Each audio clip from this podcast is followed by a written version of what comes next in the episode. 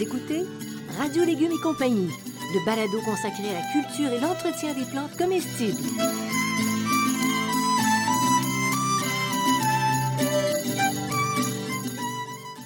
Laitue, Basilic, plantation, poivron, bleuets, pollinisation, haricots, arrosage, fraises, insectes ravageurs et maladies, concombres, fertilisation. Radio Légumes et compagnie, le balado qui vous dit tout pour cultiver et entretenir simplement les plantes comestibles de façon naturelle.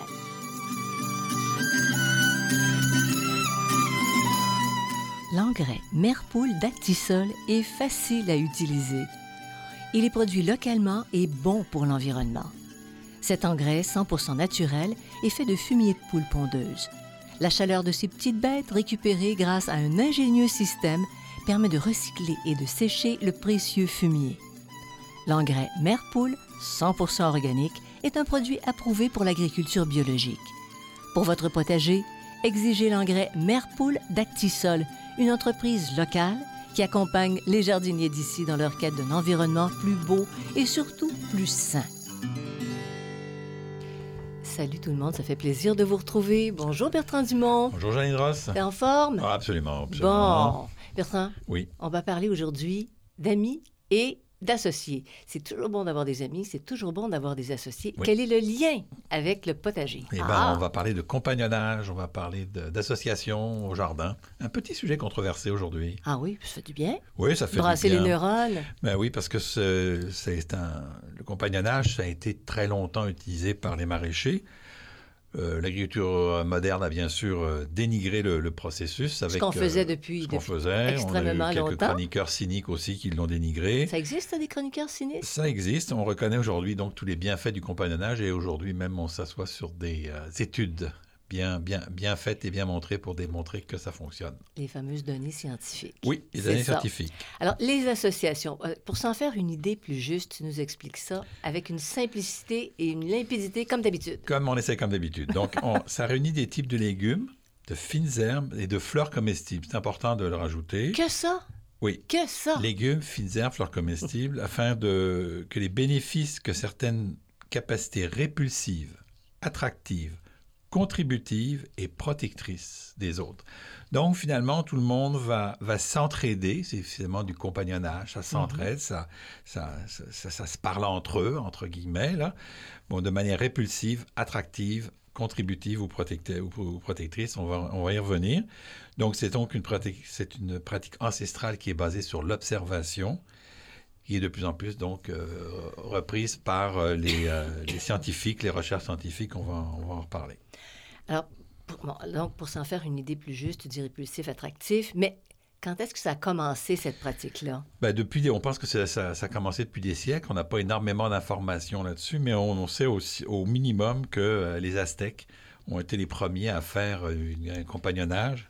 On parle là des trois sœurs, euh, le maïs, le haricot et la courge. Que, nos- que les Autochtones euh, ça. utilisaient ici. Oui, les autochtones Oui. utilisaient. c'est- parti d'Amérique du Sud en remontant, parce que le maïs était en Amérique du Sud, les courges aussi. Donc en Amérique centrale du Sud, c'est- remonté. Euh, et, et la version la plus aboutie qu'on connaisse, là, vraiment de manière assez claire, c'est au 13e siècle. Donc c'est comme pas tout à fait nouveau. Et dans les pays tempérés, eh ben, les, les- les gens qui habitaient dans ces coins-là ben, ont, ont remarqué l'association des graminées et des légumineuses dans les prairies naturelles. Donc Et- c'est cette, cette vision-là qu'on a aussi. Et c'est drôle parce que la combinaison des deux donne euh, toutes les protéines dont l'être humain a besoin. Absolument. C'est bizarre, hein? Une coïncidence, comme si le savoir était qu'au- qu'aujourd'hui, C'est ça. que contemporain. C'est ça. Est-ce qu'il existe des études fiables hein, sur, Oui. les, sur les associations de légumes, par exemple? Plusieurs dizaines d'études. Contrairement à ce qu'on nous dit, raconte souvent, il existe plusieurs dizaines d'études et elles ont été réalisées par des centres de recherche et publiées à travers le monde. Sauf qu'il y a une particularité, c'est que c'est principalement dans les pays émergents, puis rarement en Europe et en Amérique du Nord, où on sait que l'agriculture moderne, l'agriculture ch- qu'on appelle aussi chimique, la- la- l'agriculture, bon, euh, la grande agriculture, le dénigrait. Donc, il y a peu, de, il y a peu de, de chercheurs qui se sont intéressés à la question. On considère qu'il y a une centaine d'associations qui ont été testées, ce qui est quand même pas mal, et que les résultats sont variables, allant d'une faible à une très forte augmentation de la, pro- la productivité. On parle de 1 d'augmentation de la productivité jusqu'à 120 d'augmentation dans certains cas. Oui, OK. Donc, ça peut être significatif. Et donc, il y a toute une, ah.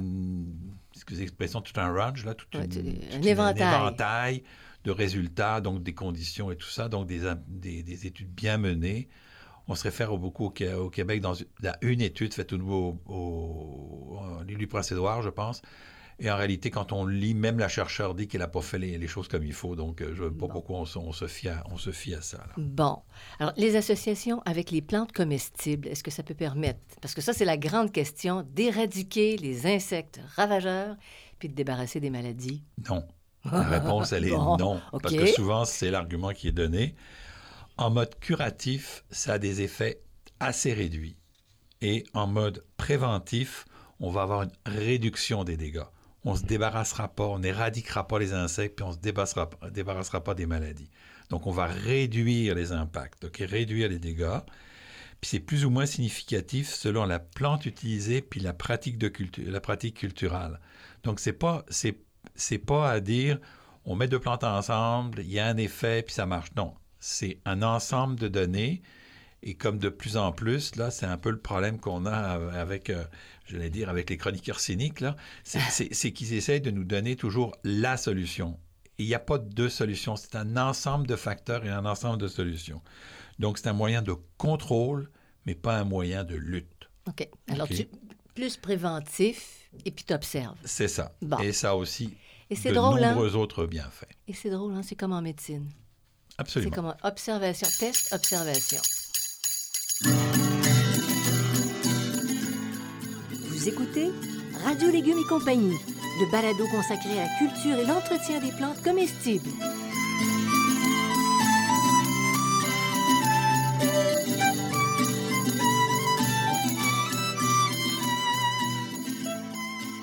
L'engrais Merpoule d'Actisol est facile à utiliser. Il est produit localement et bon pour l'environnement. Cet engrais 100% naturel est fait de fumier de poule pondeuse. La chaleur de ces petites bêtes récupérée grâce à un ingénieux système permet de recycler et de sécher le précieux fumier. L'engrais Merpoule, 100% organique, est un produit approuvé pour l'agriculture biologique. Pour votre potager, exigez l'engrais Merpoule d'Actisol, une entreprise locale qui accompagne les jardiniers d'ici dans leur quête d'un environnement plus beau et surtout plus sain.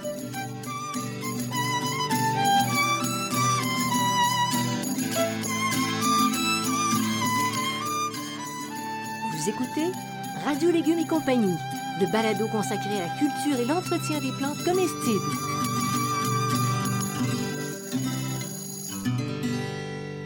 Alors Bertrand, si on revient là euh, aux associations, le bienfait le plus important, parce que tantôt tu as mis des bémols, tu as dit non, on peut pas, mais... Le bienfait le plus important, ben, c'est l'augmentation de la biodiversité. Ça, c'est vraiment la partie la plus importante. L'élimination de la monoculture. Hein? Déjà en partant, si on, fait, on, évite la monoculture, ben, la polyculture, on sait que c'est beaucoup moins problématique. Pourquoi? Parce que si vous avez un immense terrain avec euh, juste des tomates, puis il y a un insecte de la tomate qui rentre, il va juste manger toutes les tomates. Mais si vous avez des tomates, des concombres, des, des poivrons, n'importe quoi, toutes sortes de plantes, comme les insectes sont la plupart du temps spécifiques et les maladies aussi, ben vous, vous augmentez votre biodiversité, vous diminuez alors votre risque. tu, sauves, tu, sauves, quelque chose dans ton potager quand tu as une diversité. C'est ça. La biodiversité, ça. Ça, permet aussi de réduire le temps consacré à, à plusieurs interventions. Donc, c'est vraiment l'avantage principal, c'est l'augmentation de la biodiversité. Alors, les objectifs qu'on peut atteindre avec les associations. Alors, le contrôle chimique partiel, et je dis, répète bien partiel, des insectes, des insectes ravageurs et des maladies la création d'habitats bénéfiques pour les insectes prédateurs, donc ce que les insectes bénéfiques, ceux qui vont venir pirater nos insectes ravageurs, hein, donc c'est ce côté-là. L'implantation d'interrelations physiques, donc la création... Oh, tu, dis interrelation physique, c'est quasiment de la mécanique. Oui, c'est de la mécanique. Hein? L'ombre. Oui. Donc, par exemple, si on veut, on, on pourrait placer des laitues à l'ombre des maïs en été parce qu'on sait que les laitues n'aiment pas trop la grande chaleur. La protection contre le vent, la même chose. L'installation de barrières physiques. Euh, par exemple, si vous prenez des choux et qu'à l'intérieur des, euh, entre les choux, vous mettez des cosmos, Mais les feuilles de chou, c'est les grosses feuilles, puis les feuilles de cosmos, c'est les petites feuilles. La pyrite du chou, quand elle arrive, elle est perdue parce qu'elle cherche des grosses feuilles, puis elle se trouve avec des petites feuilles. Fait qu'elle est complètement... Euh, s'en va ailleurs. Tu les dupes. Et puis la mise en place de plantes pièges. Bon, alors, les, plantes pièges, ça, c'est... Plantes pièges, ça, Elles les attirent. C'est des plantes pièges, une plante que vous placez, OK? Et vous allez la sacrifier. On les appelle ça aussi des plantes de sacrifice. Par exemple, vous allez euh, aller chercher euh, le, comment dire, une, laitue. Vous, laissez une laitue, vous la sacrifiez, puis les, les, limaces vont toutes aller sur la laitue, mais elles n'iront pas sur les autres plantes. Bon, alors la plante sacrifiée, j'aime bien ça. puis il y a des effets bénéfiques au, sol, au niveau du sol. Par exemple, les fabacées, donc les haricots et tout ça, ça ajoute de l'azote qui sera utilisé ultérieurement par la plante. Euh, les plantes à, enracinement superficiel côtoient celles en enracinement plus profond. Donc, il y en a qui vont aller chercher des, éléments nutritifs dans la partie supérieure, puis d'autres dans la partie inférieure. La gestion optimale de l'eau aussi. Hein, on va, à cause des les racines, vont aller chercher dans la partie supérieure puis dans la partie inférieure l'eau. Et puis aussi, on va se permettre une meilleure organisation de l'espace. Alors, quand tu parles des racines, il faut savoir un petit peu comment, eh, comment elles fonctionnent. C'est-à-dire, il y a des plantes qui ont des racines beaucoup plus profondes. Alors, bon, tu un exemple? Oui, en général, en général plus une plante est haute, plus ses racines sont profondes, et plus une plante est, basse, plus ses racines sont courtes. Donc, si vous mettez un plant de tomate avec une laitue, ben, la laitue va prendre la partie supérieure du sol, puis le plant de tomate, il va descendre dans le sol plus profond. Donc, euh, je vous donne cet exemple-là, mais il y en a d'autres, là. Euh, en, général, c'est ça. Puis, est-ce que c'est... Bon, certains certaines associations sont-elles nocives? On peut se poser la question. Oui, effectivement, il y a hum? certaines associations qu'il ne faut pas faire. Par exemple, des plantes hautes qui font de l'ombre à des plantes du soleil. Hein? Ça peut être un avantage dans certains cas, mais quand on organise son, son potager, il faut les mettre dans de bonnes conditions. Donc, il faut savoir euh, à quelle hauteur va arriver ton, ton plan. C'est ça. Parce que tu, peux te faire jouer un tour en début de saison parce que les plants sont petits, ça. mais il y en a un qui prend le dessus sur l'autre et mal placé. Puis vous avez des variétés courtes par exemple, dans le poivron, vous avez des nouvelles variétés très petites, là, qui font, euh, mettons, 30, 40 cm de haut, puis vous avez des variétés qui font jusqu'à un mètre de haut. Donc, il faut connaître les variétés. Les racines aussi, qui sécrètent des composés chimiques qui empêchent la croissance des plantes, ça aussi, c'est important. Mais où est-ce qu'on trouve cette information-là? De, quelle plante spécifique sécrète quelque chose qui ne marche pas? Dans mon livre. Ah! bon, oui. Dans mon livre, je vais vous en reparler à la fin.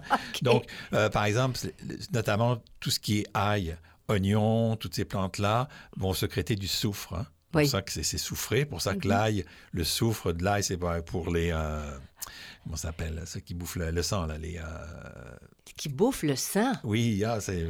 Qu'est-ce qui bouffe le... Une sangsue? Non, pas les sangsues, les... Euh, Bon, oublie ça. Euh, puis donc, la concurrence aussi pour l'eau et les nutriments. Si vous avez deux plantes euh, qui veulent beaucoup d'eau de, et de nutriments, ben, si vous mettez deux plantes qui demandent beaucoup d'eau et de nutriments à côté, vous allez avoir un problème à ce moment-là. Euh, donc, ça peut être ça. OK. Alors, vampire, c'est ça que je cherchais. Vampire. vampire. Non, mais c'est ça, c'est le soufre. Le soufre contre les vampires. C'est pour ça qu'on utilisait l'ail contre les vampires, parce qu'il y avait du soufre. Et non les sangsues. Et non les sangsues. Bon. Pourquoi est-ce qu'on devrait se méfier de, des listes d'associations? Parce que ça fait des années qu'on publie ça, des listes d'associations. Un peu partout. Un peu partout. Sur Internet, dans les livres. Euh, oui. C'est parce qu'il y a deux stratégies dans, dans, l'association. OK? Il y a ceux qui disent qu'il faut associer les plantes d'une même famille et puis ceux qui disent qu'il faut éloigner des plantes d'une même famille. Oui. Et quand on vous donne une liste, on vous dit jamais c'est quelle stratégie d'association ça va être. OK. OK? Et en plus de ça, il y a des gens qui vont mélanger les stratégies. OK? Ils vont prendre des bouts d'une, des bouts d'une liste, des bouts d'une autre liste. Ça vient un cafarnaum. Et du coup, les listes sont contradictoires. Vous lisez une liste, puis c'est le contraire de ce que, de que l'autre dit, se fier là-dessus. Donc, c'est difficile de s'y retrouver, puis d'obtenir des résultats probants. Moi, j'en ai, euh, pour mon livre sur les associations, j'en ai étudié au moins une douzaine. Et il n'y a rien qui marche là. Il n'y a rien qui fonctionne, dépendant de comment est-ce qu'on va, on va l'organiser. Fait que tu dis, toi, que tu choisis entre une association de plants de la même famille ou pas. Oui, mais moi, j'utilise un autre, un autre système. J'utilise ma stratégie. Je commence par utiliser ma stratégie de rotation des cultures en associant les plantes qui, rappelons-nous de l'émission sur le sujet des rotations, qui, des, plantes qui sont de sol riche, de sol moyennement riche et de sol pauvre, et qui sont assoiffées, moyennement assoiffées et sobres. je commence déjà par faire ça. Puis après ça, à l'intérieur de ces catégories-là, c'est là que je joue avec mes associations. OK. Alors, c'est un beau concept. Une fois compris, ça va bien. Ça va bien. Est-ce que ce sont uniquement les légumes qu'on peut associer ou on peut associer autre chose? Non, c'est donc ces légumes, fleurs comestibles et fines herbes. On va oh, mettre tout ça ensemble mm-hmm. Euh, parce que chacune a leur, a leur avantage. Et puis justement, tu parles de fines herbes. Euh, est-ce que ça a un rôle à jouer dans le compagnonnage, mais vraiment? Oui, vraiment, parce que leur odeur, il y a beaucoup d'odeurs qui repoussent les insectes. Pardon, les insectes ravageurs. Ça crée ce qu'on appelle la, confusion olfactive. Ok?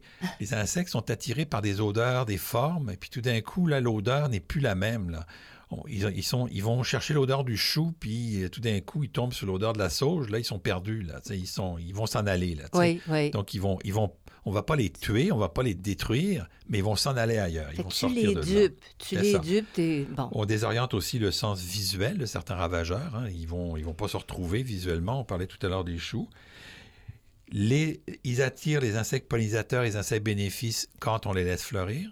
C'est pas toutes les, fines herbes, les, fines herbes qu'on laisse fleurir. Donc, quand on les laisse fleurir... Mais parce qu'on veut les manger. On veut les manger, c'est ça. on peut laisser euh, fleurir certaines parties de la plante, par contre. Alors, c'est ça. Alors, quand on vous dit, par exemple, que telle plante va attirer les insectes pollinisateurs puis les, insectes bénéfiques, mais que vous la laissez jamais fleurir, ça ben, ça marche pas.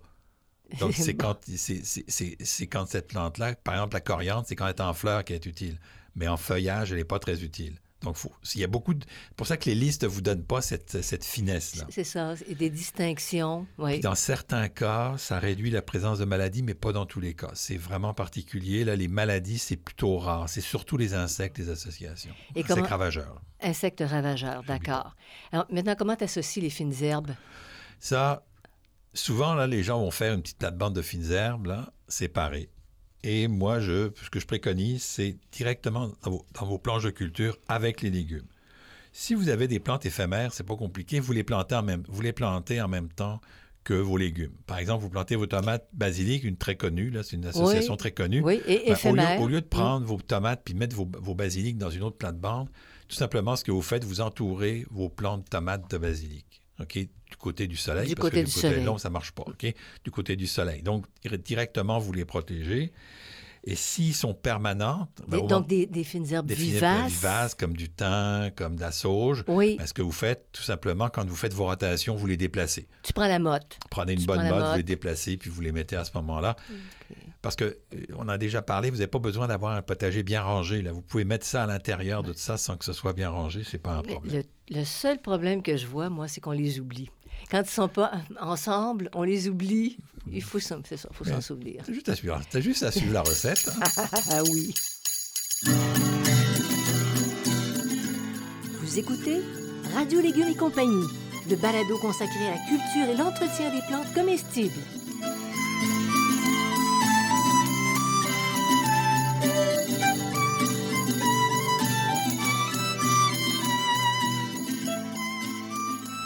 Vous êtes à la recherche de réponses sur la manière de cultiver votre potager, vos légumes et vos fines herbes? Je vous propose le Jardin potager, questions de jardinier, réponses d'un horticulteur. Dans ce livre, je réponds à plus de 1400 questions. Elles abordent aussi bien l'aménagement du potager, l'entretien du sol et des plantes que la récolte. Je réponds aussi aux questions concernant 30 légumes et plus de 20 fines herbes. Le jardin potager, question de jardinier, réponse d'un horticulteur, un produit 100% québécois, est en vente dans les librairies du Québec.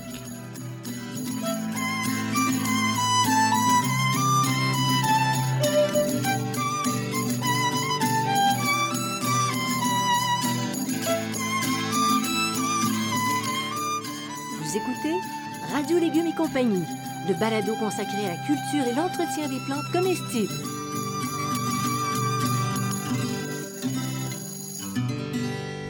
Association de plantes comestibles, est-ce que ça permet de remplacer totalement les biopesticides, Monsieur Bertrand? Non. Oh! Non, parce que, mais par exemple, ça, permet de faciliter la diminution de l'utilisation des biopesticides. Il reste qu'un biopesticide, c'est moins problématique qu'un pesticide, mais on essaie quand même d'en réduire l'utilisation. Donc, euh, ce qui est important pour que ça fonctionne, il faut installer le plan de compagne au moment de la plantation. Si vous attendez trop longtemps, euh, ça marche pas. La protection va se faire dès le départ. Si vous, si vous laissez les... Parce que vous ne le voyez pas qu'il y a des insectes. Il y a peut-être un, deux, trois insectes qui fait des œufs. Puis là, s'il est installé, c'est plus compliqué à, à ce qu'il s'en aille. Alors que si vous le mettez dès le départ, puis que vous n'avez pas d'insectes sur vos, légumes que vous avez achetés, à ce moment-là, c'est plus efficace. Et puis une fois que les dégâts sont apparus, ben, si vous mettez vos, vos vos associations, ça marche pas. C'est trop, tard, là. Parce que là, c'est vraiment une méthode de contrôle. On essaye de contrôler les choses de manière naturelle. C'est pas vraiment une question de lutte. Donc, c'est question euh, d'installation simultanée. Oui. Euh, au départ. Oui. Au départ. Les associations de plantes comestibles, ça permet de réduire l'utilisation des biopesticides. Alors là, c'est une nuance. Ça, là. ça permet pas de remplacer, mais ça permet de les réduire. Alors, je voulais avoir un oui en quelque part. C'est un, oui. C'est un oui. Euh, donc, c'est pour ça que la controverse, elle est là. parce que entre euh, remplacer les biopesticides puis réduire les biopesticides, avoir un effet, un, effet à 100 puis avoir un effet à, 50, à 60 ou 70 c'est là que la controverse est.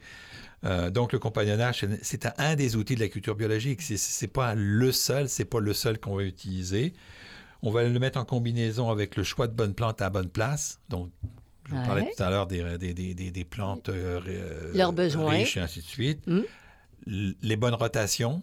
Hein, entre rotation et association, c'est toujours les rotations qui gagnent. La bonne distance de plantation, si vous avez des plantes trop tassées, ben vous l'air passera pas, puis là les maladies vont augmenter. Donc euh, ça sera pas la faute au, ça sera pas la faute au compagnonnage qui marche pas, ça sera la faute euh, aux distances. L'utilisation de filets anti-insectes aussi. Parce qu'il y a certains insectes, là, je pense au scarabée japonais. Le scarabée japonais, vous avez ben, beau faire, là, il va, vous allez en, éloigner une coupe, mais il y en a tellement. Sont voraces. Ils sont tellement voraces qu'il faut aussi utiliser le filet, le filet anti-insecte. Puis ça marche. ça va vraiment bien. Ils apportent de bonnes quantités de matière fertilisante et d'eau. Parce qu'une plante surfertilisée, c'est une plante plus sensible aux insectes aux maladies, puis une plante qui a séché ou qui a trop d'eau, dans les deux sens. Et donc, euh, c'est cette, euh, c'est donc une bonne régie de culture bien faite. le compagnonnage va apporter un plus et n'est pas une solution euh, panacée universelle comme, comme certains nous disent que ça marche pas parce que ça marche pas. Non, c'est parce que c'est un ensemble de facteurs qui jouent. Bon, ça veut dire que parce que tu fais du compagnonnage, tu peux pas t'asseoir dans ta chaise longue, ça. te croiser les pattes puis regarder pousser ça sans rien faire. Voilà, Alors c'est sportif faire un potager. Hein, Bertrand? Ben, c'est sportif, oui. oui. C'est une forme de sport. Hein, ça coûte moins cher que d'aller dans un gym. Tout à fait. Et c'est plus payant. moins risqué. Et moins risqué. Méthode de compagnonnage. Bon, regarde, en conclusion, est-ce que c'est est-ce que l'approche c'est mensonger ou véritable? Alors, tout dépend de ce qu'on attend. OK? C'est toujours la question, là. Euh, si ton objectif est d'éradiquer totalement les insectes ravageurs et les maladies, ben oui, c'est une pratique mensongère. Mais mm. personne n'a personne n'a dit ça. OK? C'est ceux qui, sont, qui, disent que c'est mensonger qui disent que c'est ça. OK? Et si c'est d'établir un équilibre naturel au jardin, oui, c'est une pratique qui est efficace. OK? Donc, euh, c'est ça que je disais. Donc, les, les, adeptes du, du compagnonnage, ils n'ont jamais dit que c'était une solution de remplacement des pesticides. Ils ont toujours affirmé que, contrairement à ce que disent les tracteurs, ils ont toujours affirmé que c'était plutôt un des outils qu'on avait pour le faire. Donc, avec les fameux filets, je veux ah. dire, c'est quand même pas pire. On n'a pas beaucoup de pesticides hein, au potager. Non, non, pas beaucoup. Alors, comment on identifie les bonnes associations de légumes? Alors là, je ne vais pas vous donner toute la liste parce que ce serait long. Je vous, invite à consulter mon livre Potager productif, associer vos légumes facilement. Et là, vous avez toutes les associations. Alors, vous allez non seulement trouver des associations de légumes, de fines herbes, de fleurs comestibles et aussi de fruitiers qui est très ah rare, qu'on trouve ah assez rarement. là. Comme information. Comme information. Il y en a moins, c'est moins évident. Là. Mais euh, donc, euh, j'ai mis au point un système et là, je vous parle non seulement des associations, mais des rotations. Donc, tout l'ensemble, mon système rotation, association est dans ce livre-là que vous trouvez bien sûr dans les meilleures librairies du Québec. Et c'est une base qui est très, très, très intéressante et solide. Et voilà. quand, tu, quand, tu, la comprends, quand oui, tu comprends j'ai juste mis un an à l'écrire, euh, me casser la tête pendant un an pour essayer de trouver une solution. Avec des recherches et la loupe et tout ce que tu voudras. Oui, la loupe. oui. Mais voilà, ça complète, euh, ça complète notre sujet pour aujourd'hui. Alors, on vous invite, ceux qui nous écoutent, à aller à la page radiolégumes.com vous cliquez sur subscribe et comme ça, toutes les. Parce qu'il y a des textes aussi parfois sur le site. Oui, oui, il y a des textes. Alors, il y a de l'information nouvelle, puis vous, êtes au courant. Et puis il y a la banque, la banque de balado, là, qu'on peut écouter quand ça nous tente. 24 heures n'est-ce sur pas? 24, 7 jours sur Ah. 7, 365 jours par année. Alors, il me reste à remercier Actisol, de même que Xavier Gervais-Dumont pour la musique, Charles Gervais-Dumont pour l'assistance technique, à vous autres de, de nous suivre et à Bertrand Dumont de dispenser des informations pertinentes. Merci. Bye tout Bye le tout monde. le monde.